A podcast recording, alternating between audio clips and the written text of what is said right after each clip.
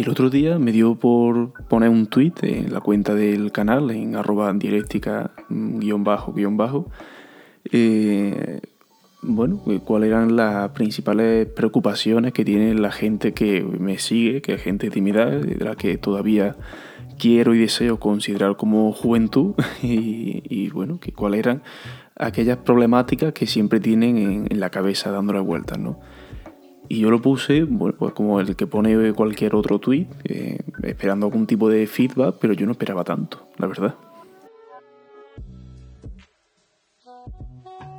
Y es que el tweet ha tenido una repercusión mayor de lo que yo me esperaba, puesto que creo que ha alcanzado las 5.000 visualizaciones y, un montón de respuestas que me han dado para elaborar un listado de problemáticas distintas entre sí, aunque tienen relación evidentemente, pero que alcanzan eh, la cifra de, 24, o sea que no, que no es poca cosa.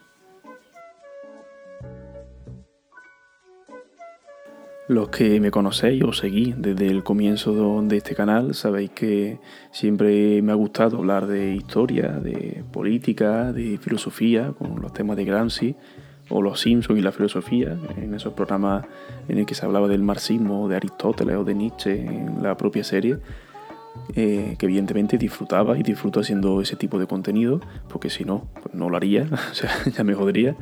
Pero últimamente me siento más cómodo todavía hablando de este tipo de temáticas que conciernen a la ciudad de Cabito, ¿no? a Córdoba. Porque no es solo que las conozca, sino que por desgracia muchas de ellas, muchas de las problemáticas que aparecen en el listado, pues las padezco, ¿no? O sea, yo y mucha otra gente, ¿no? Como es obvio.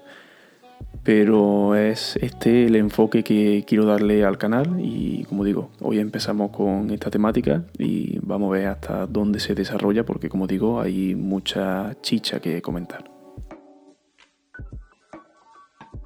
Y de verdad que muchísimas gracias a todos y todas eh, los que habéis participado en, en, la respuesta del tweet, porque sin eso no hubiera salido este programa, o a lo mejor hubiera salido, pero con un listado mucho más reducido, porque desde mi, desde mi condición material pues, conozco o padezco algunas de las problemáticas que, que hoy aparecen en este episodio, pero no todas, puesto que cuanta más gente participe, evidentemente el espectro se amplía y el análisis va a ser mucho más rico que si lo hago yo solo. Eso es obvio. Así que muchísimas gracias por echarme esa manilla y bueno, espero estar a la altura.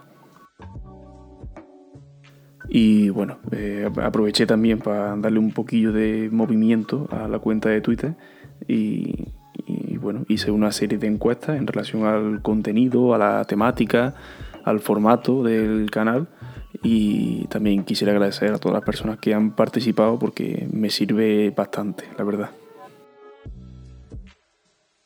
Y ya está, no me enrollo más, que bastante me voy a enrollar ahora a continuación y vamos a empezar ya con las temáticas, con las problemáticas de, de la gente que me lo ha comentado en el tweet este que os decía antes y bueno, como son muchas, algunas evidentemente están conectadas por necesidad con otras, eh, voy a ir por orden, eh, que lo tenía aquí apuntado y, bueno, vamos a ir tratándolo de manera eh, simultánea pero con una cierta estructura.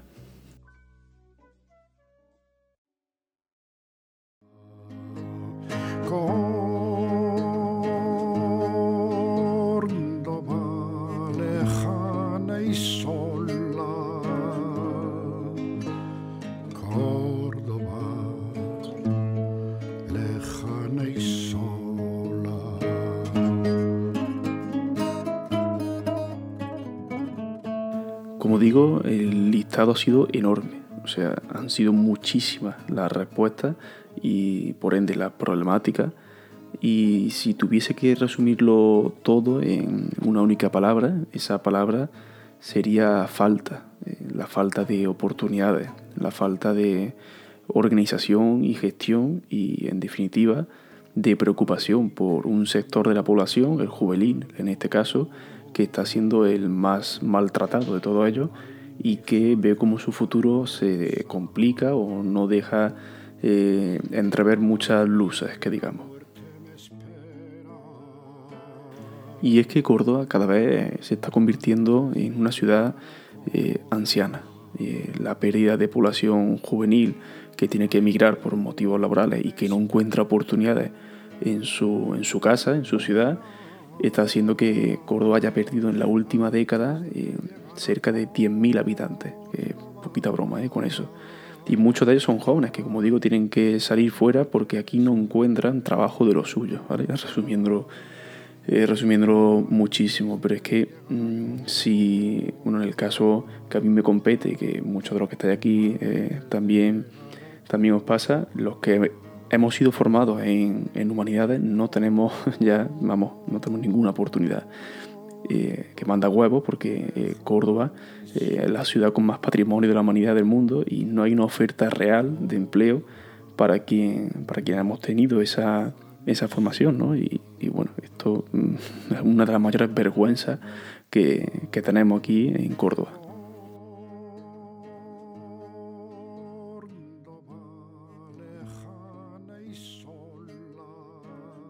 Y bueno, si nos ponemos a hablar ya de otros sectores económicos, eh, la cosa se nos va de las manos. Y, casi que lo digo de manera muy optimista, ¿no? Como si hubiese algo que mirar en el sector industrial aquí en Córdoba, un tejido industrial que se cae a pedazos, o sea, no es algo nuevo ni es, algo reciente, es algo que viene ya fraguándose bastante años, por desgracia, y lo último que, hemos tenido ha sido el caso de, la empresa esta de los hilos de Córdoba, ¿no? Una empresa que acaba de pasar su segundo concurso de acreedores. El primero fue a finales del año pasado y lo superó, pero el pasado 9 eh, de febrero mm, el juez de los mercantiles mm, decretó el cese final de, su actividad y para que nos hagamos una idea de la magnitud de esta empresa, su concurso de acreedores en toda Andalucía ha sido el segundo más potente, el más de mayor envergadura, solo superado por el de Abengoa, o sea que ojito cuidado. Y si no me equivoco, al final creo que solo ha quedado un conglomerado de empresas eh, catalanas y el conjunto de sus trabajadores, que creo que eran unos medio, un medio centenar de, trabajadores, al final bueno, eh, se han ido a la calle, ¿no?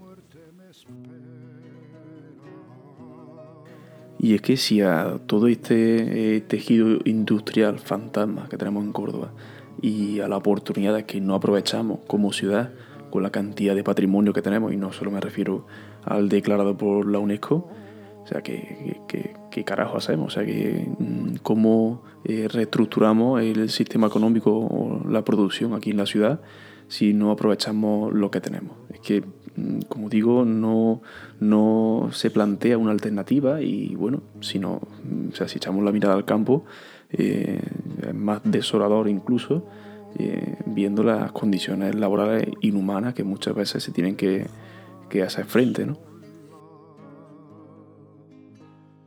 Una agricultura y una ganadería que ve como una cantidad mm, vergonzosa de intermediarios encarecen muchísimo sus productos, los cuales han sido comprados por una auténtica miseria con todo el coste que, que ello conlleva ¿no? para llevar a cabo toda esa, esa producción.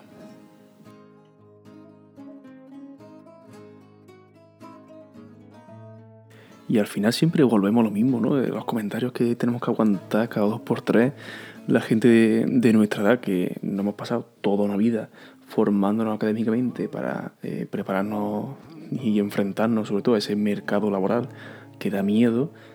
Y con todo y con eso siempre vendrá siempre el típico, ¿no? De no, que el que trabaja, el que no trabaja aquí es porque no quiere, ¿no? Siempre, siempre hay oportunidades y si no, vete al campo a trabajar. Es como, señor, Mm, cállese, por favor, quiero trabajar de lo mío, porque llevo toda mi vida preparándome para esto, valgo para esto, y no me tengo que conformar eh, con trabajar en algo que, no es de lo mío. O sea, eh, la ciudad eh, y ya en última instancia el Estado como, como garante de, de todas las oportunidades que debo tener, debe preocuparse de ofrecerme todo ese tipo de, como digo, de oportunidades, porque si no, ¿para qué coño está ahí? O sea, ¿qué clase de gestión estamos haciendo si no existe realmente una oferta que, pueda cumplir, pueda satisfacer todas esas necesidades? Ya no solo hablo de, del trabajo relacionado con humanidades, sino también con el campo, evidentemente, eh, con la industria, con todo. O sea, no tengo que eh, conformarme con algo que, que, no está hecho para mí o que yo no eh, directamente no quiero trabajar de eso. Eh, si me he estado toda mi puñetera vida formándome para trabajar día de mañana como historiador, pues mm, debo tener esa, al, menos la posibilidad mm, que se me ofrezca de trabajar mm, de, de, historiador, como digo. Si ya el día de mañana no valgo para eso o lo que sea, pues eso ya es cosa mía. Pero al menos que exista esa posibilidad. Pero es que en el caso de Córdoba aquí ni ha asistido ni tiene pinta de que vaya a asistir de aquí a un largo tiempo.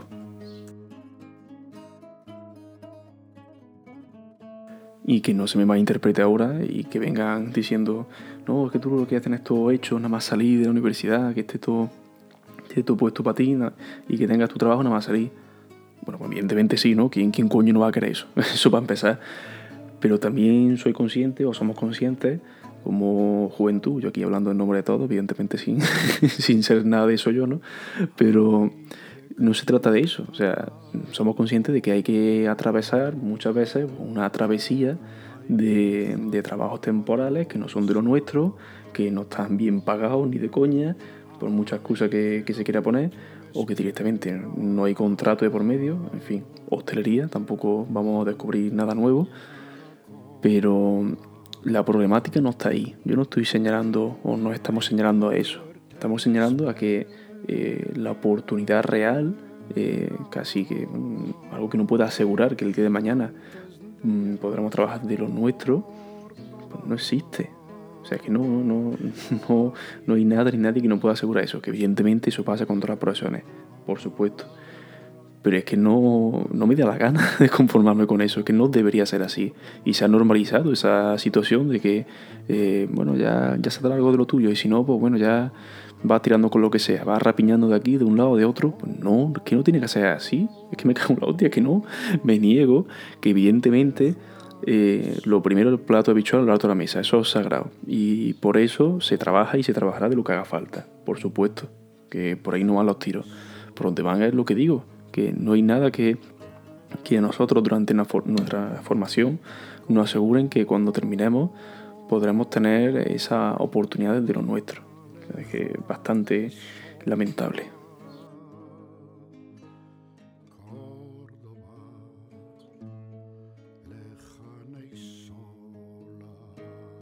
Y bueno, vamos a pasar a otro eh, punto clave, ¿no? Eh, porque es que si no, no tenemos que hasta mañana, tan solo con el laboral que, como digo, lo resume todo, ¿no? porque las condiciones materiales pues son las que son y, bueno, o se cambian o, las sufren. ¿no? Así que, eh, hablando de sufrir también o de padecer, en el caso de la ciudad de Córdoba, otro de los grandes males o los grandes debes que tiene eh, y que así se ha visto reflejado en la cantidad de de respuesta por parte de, la población juvenil en el tuit este que os comentaba, pues bueno, es el ocio, ¿no? ¿Qué, ¿Qué, coño hacemos con el ocio aquí en Córdoba?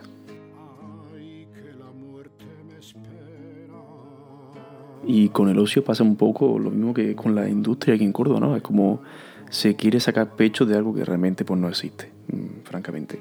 Eh, y digo esto porque hace no mucho, o sea, un par de meses o así, o incluso menos, eh, el Ayuntamiento de Córdoba se quería presentar en Fitur, eh, la feria de turismo, como un espacio de, ocio nocturno. Es como, señores, eh, qué clase de, broma esta, ¿no? Porque aquí en Córdoba, quitando esos dos, tres discotecas que son las de siempre, en Córdoba ¿qué coño hay? ¿Qué, alternativa hay que no sea una maldita discoteca que sí, que de vez en cuando está bien y que la gente le, mole? Pues por supuesto, para eso está, ¿no? Pero es que si, si tú eras un una chavala entre 15 y 18 años y de ahí para arriba, evidentemente, no tienes otra alternativa que no sea la discoteca. Y si no te gusta, ¿qué coño haces? ¿A dónde vas? Y no solo eso, o sea, ¿cómo vas a esos sitios? Porque otra cosa es el transporte público, que bueno, eso ya sí que es de cachondeo. Si vives fuera de Córdoba, o bueno, digo fuera, 12 mm, kilómetros, poquito más, ¿eh? tampoco mucho, o incluso menos. Eh, si eres de una barriada periférica, eh, ¿cómo vas a esos sitios? O sea, ¿qué horario te ofrecen los autobuses o el cercanía, que no es cercanía, ni mucho menos? Mm, para poder ir a esos sitios. O sea, no tienes realmente alternativa si no tienes tu coche o, bueno, como digo, si eres menor de edad y te apetece eh, salir a dar una vuelta con tus colegas que son de Córdoba y tienen su casa allí, que se pueden quedar hasta la hora que quieran, tú luego cómo te vuelves. o sea, si no tienes que, que depender de tus padres, como digo, si eres menor, a que, para que luego te recojan. Y si vamos más allá, drama de transporte público aparte, ¿realmente son seguros estos espacios de ocio nocturno? O sea, las discotecas, porque estoy convencido de que sin yo nombrar aquí según qué espacio, sabéis todo y todas perfectamente por desgracia, eh, la cantidad de altercado y de inseguridad que se vive cada vez más en estos sitios, ¿no? Y por desgracia recientemente hemos tenido, hemos tenido un caso, ¿no? En cierto local. Entonces uno se pone en la piel de un muchacho o una muchacha que es menor de edad, que no tiene eh, medio de transporte propio y que tiene que depender, en este caso, de sus padres de que le lleven o le traigan, y que por supuesto ese transporte público pues, no es eficiente. Entonces, mm, ¿qué alternativa o qué salida le queda? Porque en estos espacios que hemos comentado antes de, fin, de la discoteca no pueden entrar por ser menos de edad.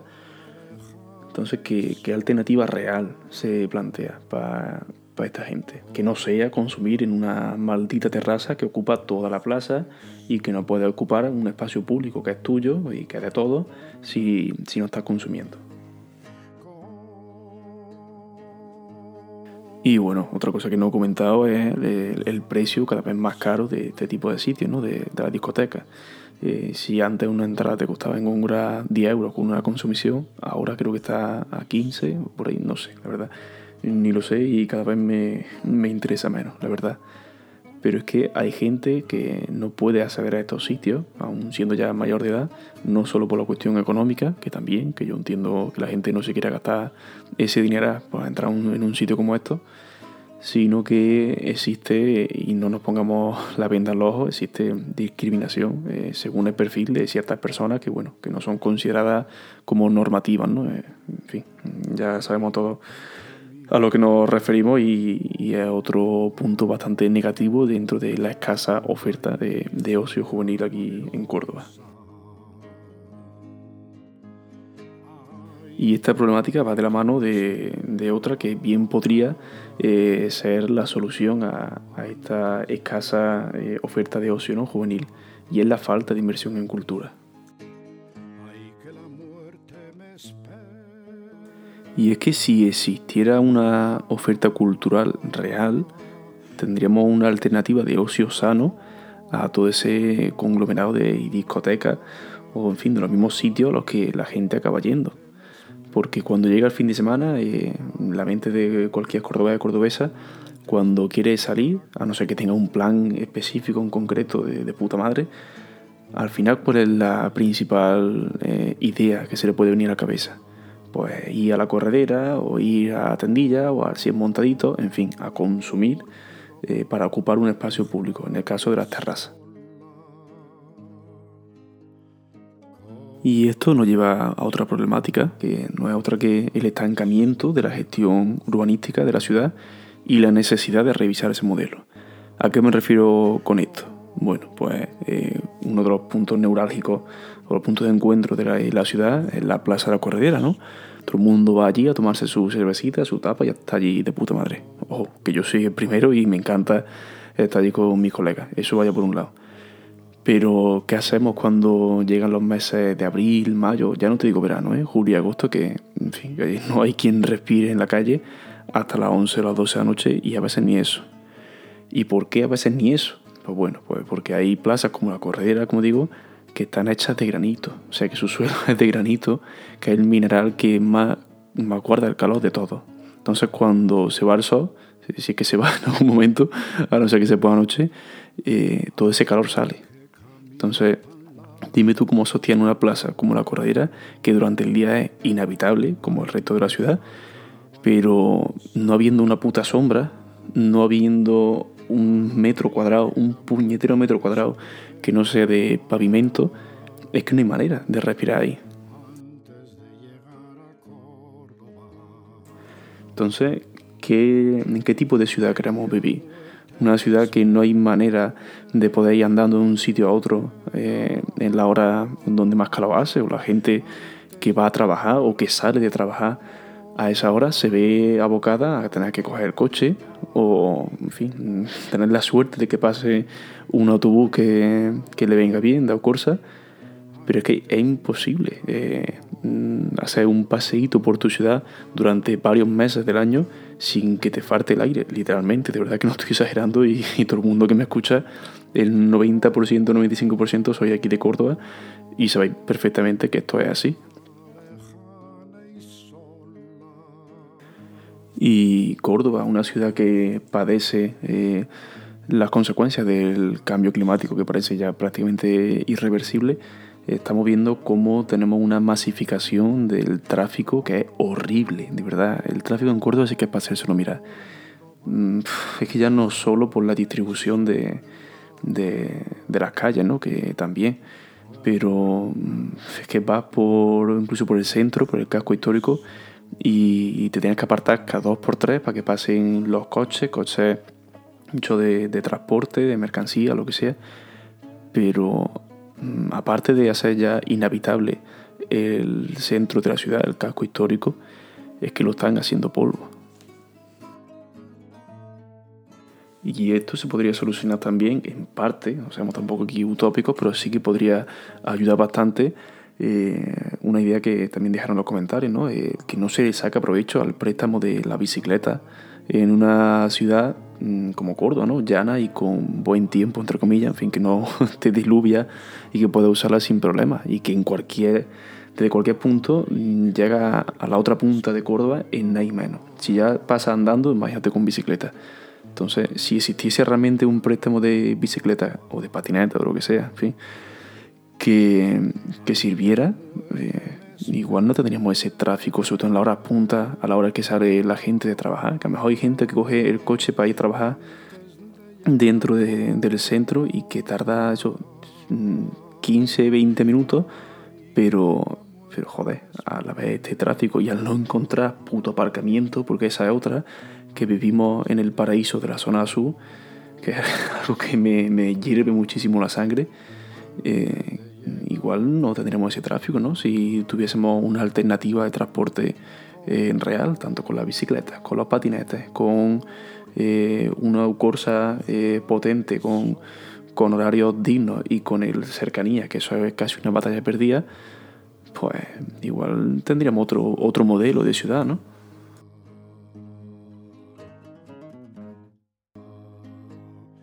De hecho, hablando de las calles y todo el entramado urbanístico de la ciudad, tampoco quiero pasar por alto un comentario que dejaron en el tuit este de consulta que os comento, y es el estado en sí de las calles. Unas calles que muchas veces dejan bastante que desear en cuanto a, limpieza, y es que hay algunas que están, por mía, para darle de comer aparte. ¿eh?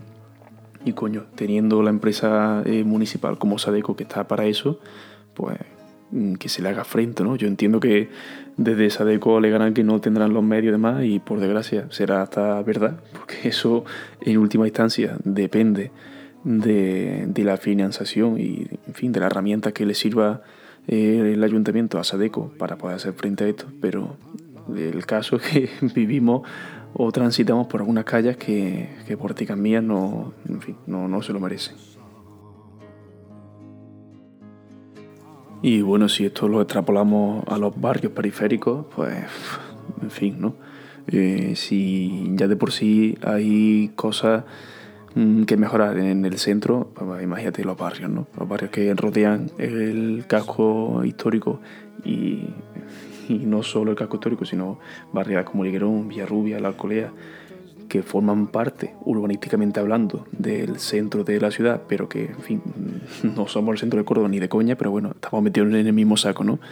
Yo, todo el mundo que me pregunta, oye, ¿tú de dónde eres? Y digo, de Villarrubia. Y dice, ah, es un pueblo, ¿no? Digo, mm, quisiera, porque así podríamos depender de nosotros mismos, traer un ayuntamiento propio eh, y poder eh, atajar nuestra problemática eh, por nosotros mismos, ¿no? Con, o al menos con un poquito más de independencia, ¿no? Que no dependamos de, del Ayuntamiento de Córdoba para hacer, yo qué sé, la limpieza de los naranjos, por ejemplo. Y le pongo siempre el mismo ejemplo. Eh, urbanísticamente hablando, Villarrubia es igual o es lo mismo que el brillante. Pero mm, tú acabas de escuchar esto ahora mismo y dices, anda, ¿qué coño está diciendo este que para nada es lo mismo, no? Pues claro que no es lo mismo, ¿no? Pero estamos metidos en el mismo saco. Unos barrios que, para colmo, están viendo como un mal endémico de, nuestra actualidad se está propagando por, sus calles, ¿no? Y hablo de la casa de apuestas. Una casa de apuestas que por normativa incumplen la ley de, proximidad, a, por ejemplo, a centros escolares, ¿no? Barrios como el Polígono Guadalquivir, el Sector Sur, el Campo de la Verdad, eh, están viendo como cada vez hay más casas de apuestas, el Sportium, el Codere y toda esta patraña eh, se aprovecha de todo esto, ¿no? de toda esta necesidad. Que en Córdoba tenemos 55 locales de casa de apuestas. O sea, solo en el centro de Córdoba. Que estamos locos, de verdad. O sea, es que no, no me cabe en la cabeza. De hecho, el ayuntamiento en enero de 2021, si no me falla la memoria, eh, presionado por eh, Stop Casa de Apuestas, el colectivo, aprobó que no se podrían abrir o que no podrían existir, si ya lo, había con anterioridad, con carácter retroactivo, casas de apuestas a menos de 500 metros de los centros educativos. Que tú dirás, mm, con eso no solucionas nada. Si alguien está enganchado de verdad, si algún ludópata eh, sufre de, esta enfermedad, eh, le va a dar 500, va a dar igual 500 metros, 600, 700, un kilómetro, lo que sea por supuesto, o sea, es que en eso estamos de acuerdo. Pero es que ni eso ha llegado a cumplir. No cumple con la aprobación de, un propio pleno suyo. ¿Por qué? Pues bueno, porque en última instancia alega el Ayuntamiento de Córdoba y durante todo este tiempo ha venido haciendo lo mismo, que no es competencia suya, que es competencia de, de la Junta de Andalucía. Y ahí se ha quedado paralizado ese, esa aprobación de lo de los 500 metros, que como digo, no es suficiente, vamos, ni mucho menos, ni de coña. ¿Y dónde se sitúan principalmente todos estos locales? Pues bueno, en los barrios humildes. Eh, ¿Por qué? Porque eh, saben que existe una necesidad de ganar dinero inmediato, que las condiciones de vida pues, no son las más idóneas y se aprovechan de esa necesidad, eh, porque no es otra cosa que necesidad de ganar dinero rápido y, aparentemente o que se presenta de manera eh, fácil o sencilla. ¿no? Entonces, tú no vas a una casa de apuestas en el brillante, por ejemplo, y eso es así. Entonces, ¿en qué se centra o en qué se enfoca eh, la economía de la ciudad de Córdoba? Bueno, no es un secreto decir que la economía de Córdoba es una economía estacionaria, que depende de la temporalidad y del turismo y por ende también de la, de la hostelería. Que me parece estupendo, que son sectores muy loables y necesarios, por supuesto, pero no como para basar tu economía en ellos. Porque cuando te falla, y durante la pandemia lo hemos podido eh, ver no solo aquí en Córdoba, sino en toda Andalucía y en España, que cuando no está el turismo pues nuestra economía, nuestra estructura está tiritando. Eh, entonces, ¿qué hacemos si no tenemos eso? Aquí en Córdoba, eh, simplificándolo mucho, bueno, igual no tanto, pero simplificándolo tenemos una ciudad que está enfocada o que solo se centra en la mezquita y los patios y bueno, la Semana Santa y poquito más. Eh, no se ofrece ese modelo alternativo que vaya más allá de manera que se provoca esa masificación no solo en estos puntos, sino en las zonas más cercanas. Cuando llega mayo, eh, que, es mi mes favorito, si estamos de acuerdo, por supuesto, pero una locura. Córdoba es una santa locura lo que pasa en Córdoba. Eh, que no puedas caminar por, por tus calles, no, no hay manera de desplazarse con comodidad porque, eh, en fin, toda esa cantidad de turistas que van siempre a lo mismo, a la mezquita y a ver los patios, pues mm, provoca que, el centro de la ciudad sea un tapón por completo. Y esto es lo que pasa cuando solo focaliza tu oferta turística o tu oferta de ocio en los mismos puntos, que saturan la ciudad y cuando hay algo distinto, como puede ser el festival este del Arenal que se canceló a última hora, pues bueno, eh, está dando a entender que no tiene otra, otra hoja de, de, ruta que no sea siempre lo mismo. Y eso, pues, nos guste más o nos guste menos, tiene una fecha de caducidad.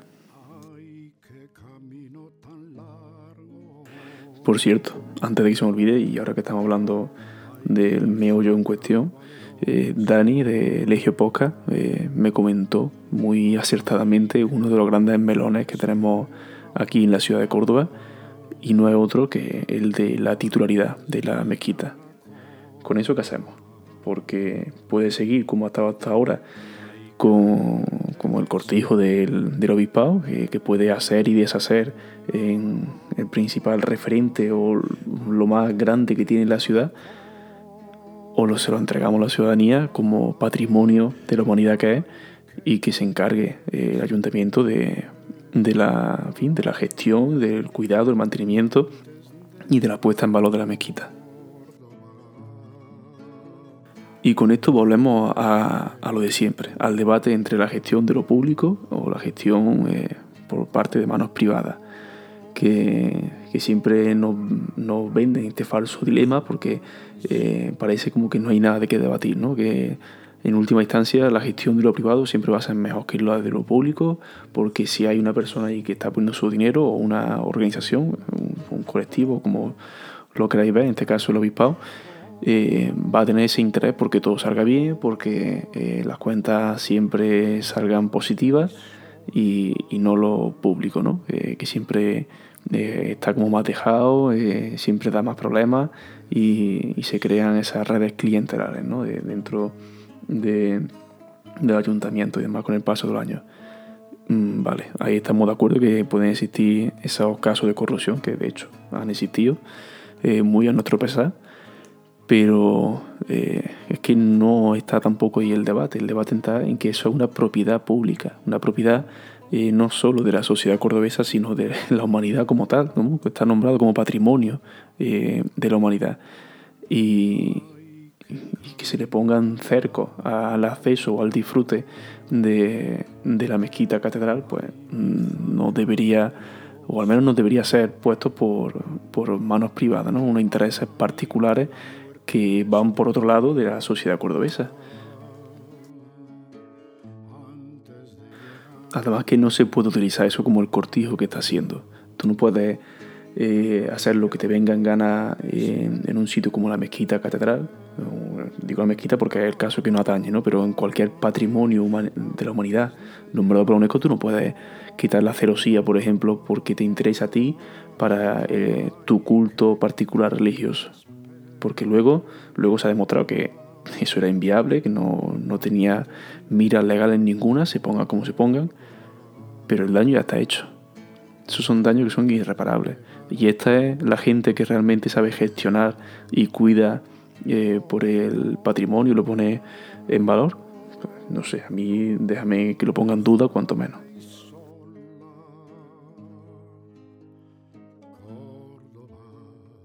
Bueno, y para ir terminando ya con el episodio, podemos resumir entre grandes puntos eh, las preocupaciones de la juventud cordobesa.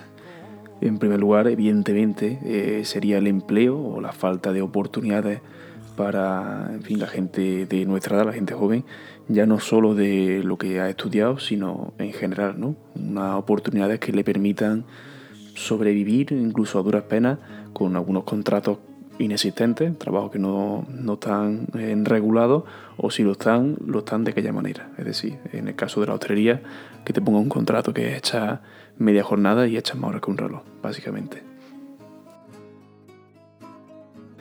Luego tendríamos el tema del ocio, de la cultura inexistente, eh, la falta de un modelo alternativo que vaya más allá de las dos o tres discotecas que cada vez están teniendo peor fama de la que ya tenían y no hace falta ni nombrarla porque todos ya sabemos a cuál nos referimos. Y, en fin, algo que choca con, la ciudad, que, es Córdoba, que teniendo toda esa cantidad de, oportunidades en cuanto a la puesta en valor de ese patrimonio, que es único en el mundo, pues no se aprovecha realmente, tanto para el ocio como también el primer punto para el empleo. No, no se traduce eso en oportunidades eh, reales para, para la juventud cordobesa. Y por último, el tema del cambio climático o de las altas temperaturas. Que sí, que por supuesto que tienen que hacer calor en una ciudad como Córdoba, al sur de, de la península ibérica y en meses, sobre todo como los de verano, que sí, que eso mm, es impepinable, eso nos guste más nos guste menos, pues es lo que nos va a tocar. Pero Córdoba como ciudad mm, puede al menos eh, combatirlo o hacerle frente de, en con el modelo urbanístico que, que se desarrolle, que no sea siempre maldito granito el que ocupe todos los espacios eh, de sociabilidad del centro de, de Córdoba porque en fin, es el, más barato y al final pues lo tiene hasta en la sopa. Pero como digo, el modelo urbanístico y, enfocado al cambio climático, eso es algo que como mínimo se debería revisar.